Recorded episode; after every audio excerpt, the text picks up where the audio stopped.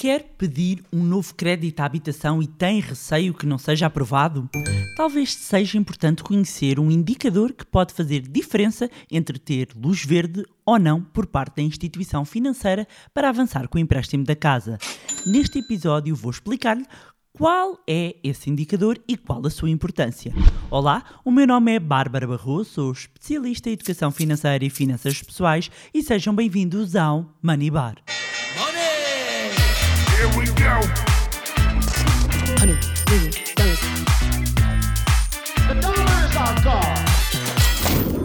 Olá, meus amigos, como é que vocês estão? Espero que estejam todos bem, com saúde, como sempre, meus amigos. Para tudo, eu tenho uma novidade fantástica, fabulástica para vocês. Estão preparados? Estão preparados? Denotam aqui na minha voz toda uma animação. Vocês já sabem que quando eu fico assim animado é porque vêm coisas espetaculares. Pois bem, no próximo dia 30 de março, às 21 horas, vou dar um workshop online gratuito intitulado O Essencial para Investir.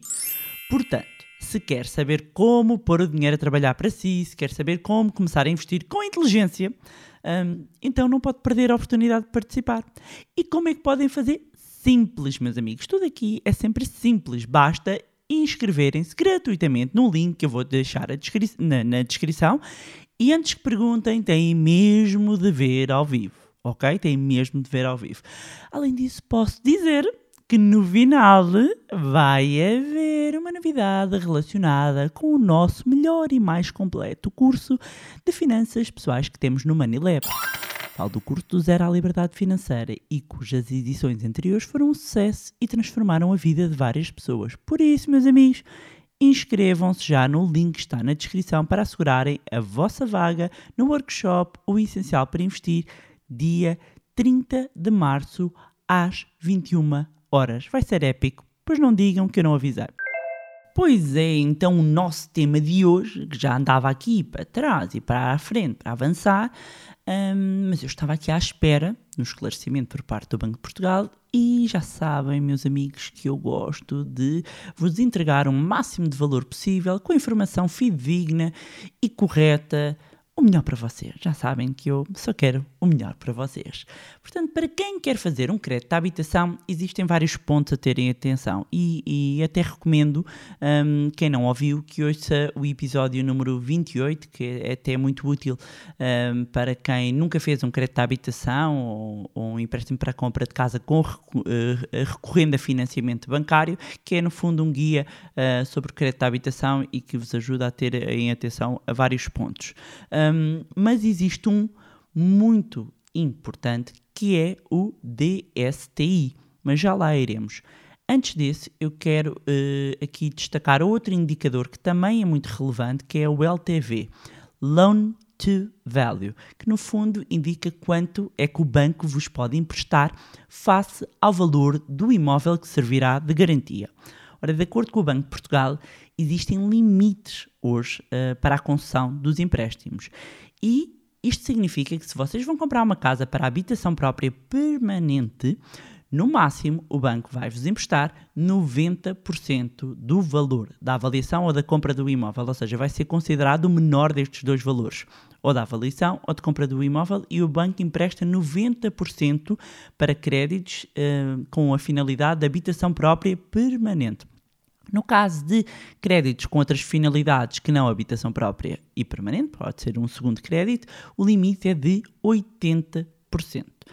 E o que é que isto vem-nos logo mostrar? Que se querem comprar casa com recurso a financiamento bancário, têm de contar, imaginando que estão a comprar a, a casa para habitação própria permanente, têm de contar com, com pelo menos 10% para o valor de entrada fora alguns custos que existem no início, para isso recomendo também que ouçam o tal episódio, hum, mas ou têm 10% ou não vão conseguir ver o crédito aprovado.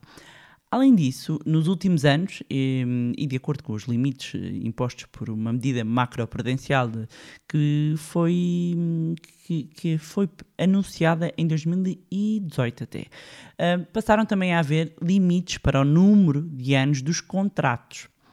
Uh, que são de 40 anos atualmente, mas do que a recomendação vem dizer é que há um objetivo de até 2022 haver uma convergência para o limite de 30 anos. Portanto, meus amigos, se estão a pensar recorrer a crédito à habitação, de notar que, embora consigam ainda encontrar uh, créditos com o prazo até 40 anos, uma vez que existe esta recomendação por parte do Banco de Portugal, é possível, já que a partir do próximo ano, que só passem a encontrar uh, créditos com limite de 30 anos. E se fizerem uma simulação, percebem que 10 anos pode fazer uma diferença na prestação, assim como no valor total do empréstimo. Mas isso fica para outra conversa, para outro episódio, para outra altura. Então, uh, o indicador importante que dá um mote a este episódio é o DSTI. E o que é que significa? Esta sigla significa Debt Service to Income.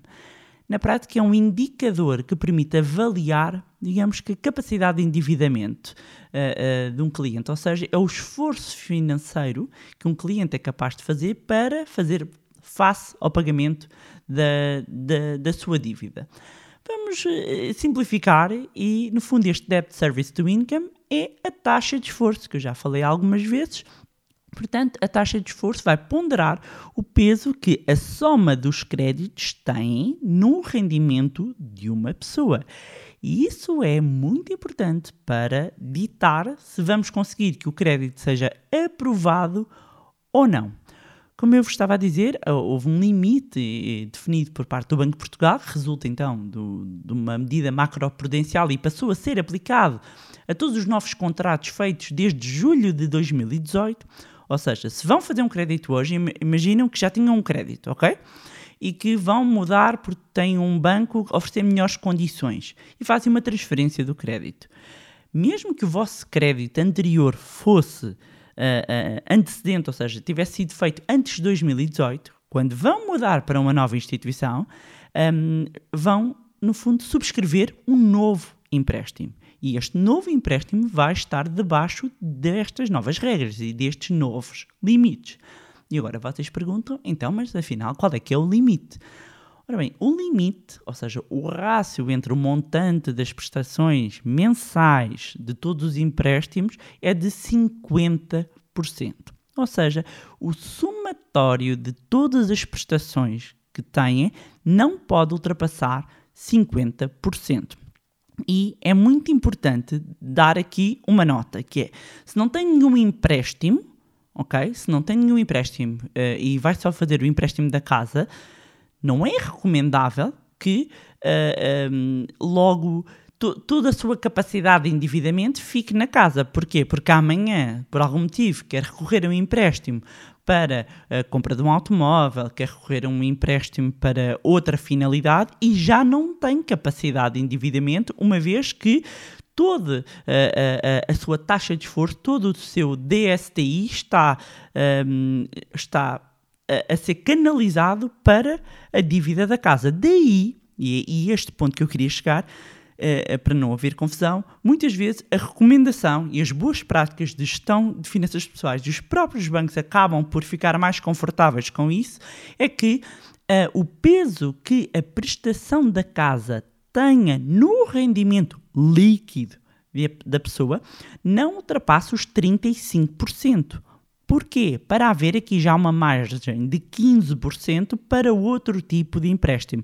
Isto porque normalmente a casa acaba por ser, a, presta a prestação da casa é aquela uh, que assume maior peso uh, no rendimento das famílias, ok? Portanto, isto é muito importante. Agora, se já tem, por exemplo, empréstimos, outro tipo de empréstimos e que consomem 20% do seu rendimento, significa que a casa já só, já só pode ponderar 30%, ok?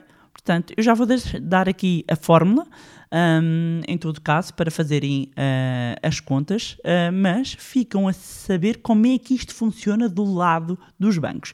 E há também aqui um ponto que muitas vezes não é falado e que isto também foi toda uma alteração que existiu que é qual? Que é, um, foi criado aqui eh, um limite e, e ponderar-se aqui nesta taxa de esforço o cenário de subida de taxa de juros em 3 pontos percentuais.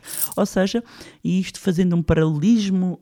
Um, com o que se fez na altura, até inclusivamente da Troika, lembro muito bem, em que se começaram a fazer testes de stress à banca, em que um teste de stress é quando eu, eu, eu, eu vou pegar num balanço de uma instituição ou até de um país e vou, e vou fazer os cálculos para, num cenário adverso, como é que se comportaria. E aqui o que se está a fazer é quase estressar, não é? Um cenário de stress test um, à solvabilidade de um, de um, cliente, à solvabilidade de uma pessoa que quer recorrer ao, ao empréstimo da casa. E o que vem dizer é, ok, como é que fica a capacidade de, de pagamento, se esta pessoa consegue fazer face um, continuar a pagar uh, e acomodar este empréstimo num cenário de subida da, das taxas de juros em 3 pontos percentuais.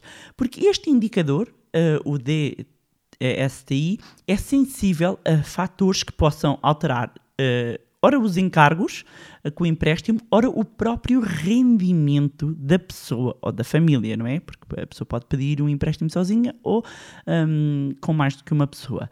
E uh, o Banco de Portugal destaca ainda como a maioria do crédito à habitação é concedida a taxa variável, é? e, e, a Euribor uh, acaba por ser o indexante mais comum, um, quando se vai fazer o cálculo da DSTI, vai-se ponderar então um aumento de 3 pontos percentuais aplicado ao indexante de referência, isto nos empréstimos a mais de 10 anos, que normalmente são os empréstimos à, à habitação, não é? E assim, uh, o que o Banco de Portugal vem dizer é que se pretende evitar que uma subida uh, da Euribor coloque o empréstimo num patamar de risco excessivo, podendo então levar ao incumprimento uh, do crédito. Dizer que nas maturidades inferiores, ou seja, nos créditos inferiores a 10 anos, muitas vezes mais crédito ao consumo, um, é considerado, a variação é menor, ok? A variação é menor. Portanto, este ponto é muito importante porque uh, quando, quando se pondera um aumento de 3 pontos percentuais, uh, o cenário aqui muda um bocadinho, não é? Um, e como eu estava a dizer, é considerado não só as alterações do ponto de vista do, dos encargos, não é? Como do próprio rendimento. E onde é que isto se verifica? É considerado a, a redução do rendimento com a passagem de quem está a contrair o crédito da habitação há uma situação de reforma no cálculo da DSTI, ou seja, um, eh, normalmente pondera que uh, quando chegar ali aos 70 anos e, o empréstimo ainda até à idade dos 70 anos, vão considerar que na parte final há uma queda um, do rendimento. E como é que se calcula, então, como é que se calcula esta taxa de esforço, não é? E, e, acima de tudo, o que vem indicado é que um, as prestações mensais destes contratos uh, de crédito à habitação devem ser calculadas assumindo que são constantes ao longo de um período de vigência do, do, contacto, do contrato. Um, e e, e, e, dar aqui a nota que esta taxa de esforço, por isso é que muitas vezes eu prefiro recorrer a esta designação, apesar da designação ser correta, é que eu estou aqui a dar do DSTI, é, gosto de simplificar aqui com a questão de taxa de esforço para, para se ter noção que esta é uma percentagem que é calculada em função de, da soma de todas as prestações. Ou seja, vamos imaginar, eu ganho mil euros líquidos, eu já vou dar aqui um exemplo, mas, mas ganho mil euros líquidos, a soma das minhas prestações não pode ultrapassar os 500 euros ok? Uh, e portanto, aqui tendo a prestação da casa e outras um, prestações. E é importante uh, uh, frisar, não é, que estamos a falar do peso que tem no rendimento mensal líquido. Ou seja, já com as deduções de impostos, contribuições para a Segurança Social um, e por aí fora, ok? Agora, se calhar, só dizer-vos, podem dar uma pausa se ainda não tinham um caderno, ou tablet, ou computador, ou qualquer coisa, para irem apontar a fórmula um, de cálculo. Então, para se calcular esta DSTI, é igual a prestações mensais a dividir pelo rendimento líquido mensal vezes 100. Esta forma assim mais simples. E vamos imaginar aqui um caso prático do João.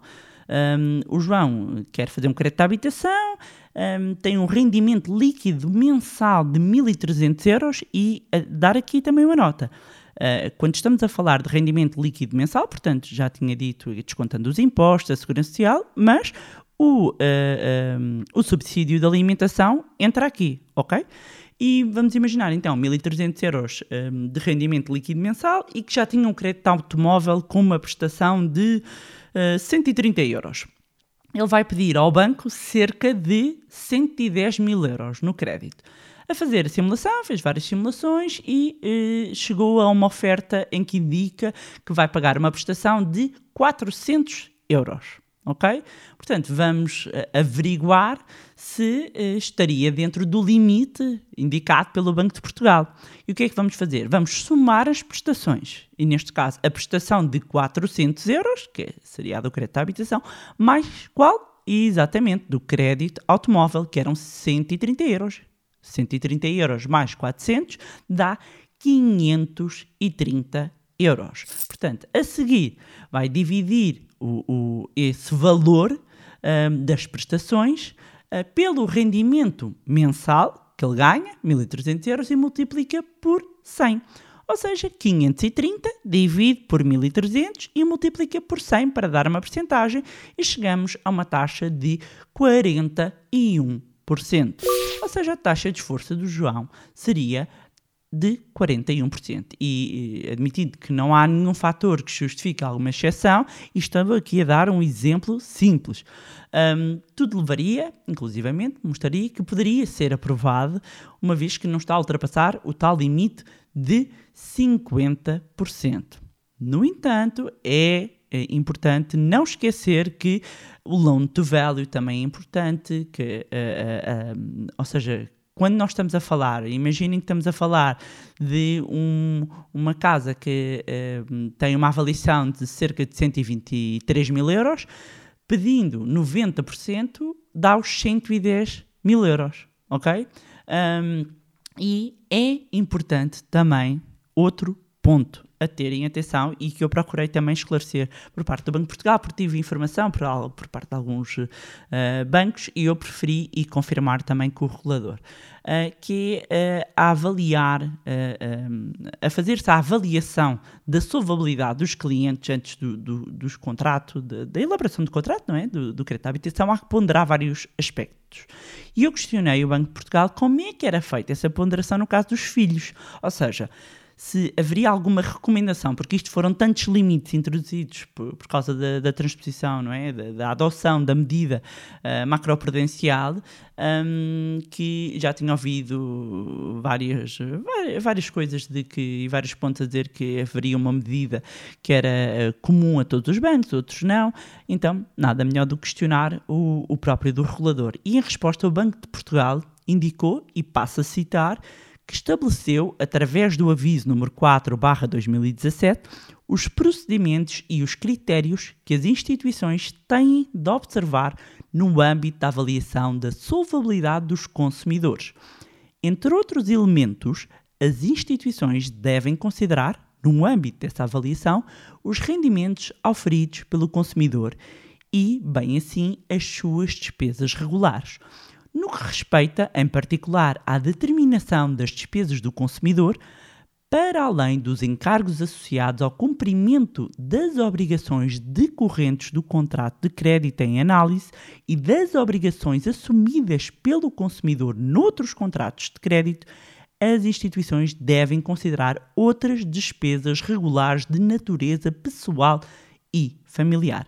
Assim, as despesas regulares que o cliente bancário tenha com dependentes a seu cargo devem, de acordo com o referido aviso, ser tidas em consideração na avaliação da sua solvabilidade, eh, refere o regulador. Todavia, acrescenta, o aviso não concretiza a ponderação que, em concreto, as instituições devem atribuir a essas despesas. Fim de declaração.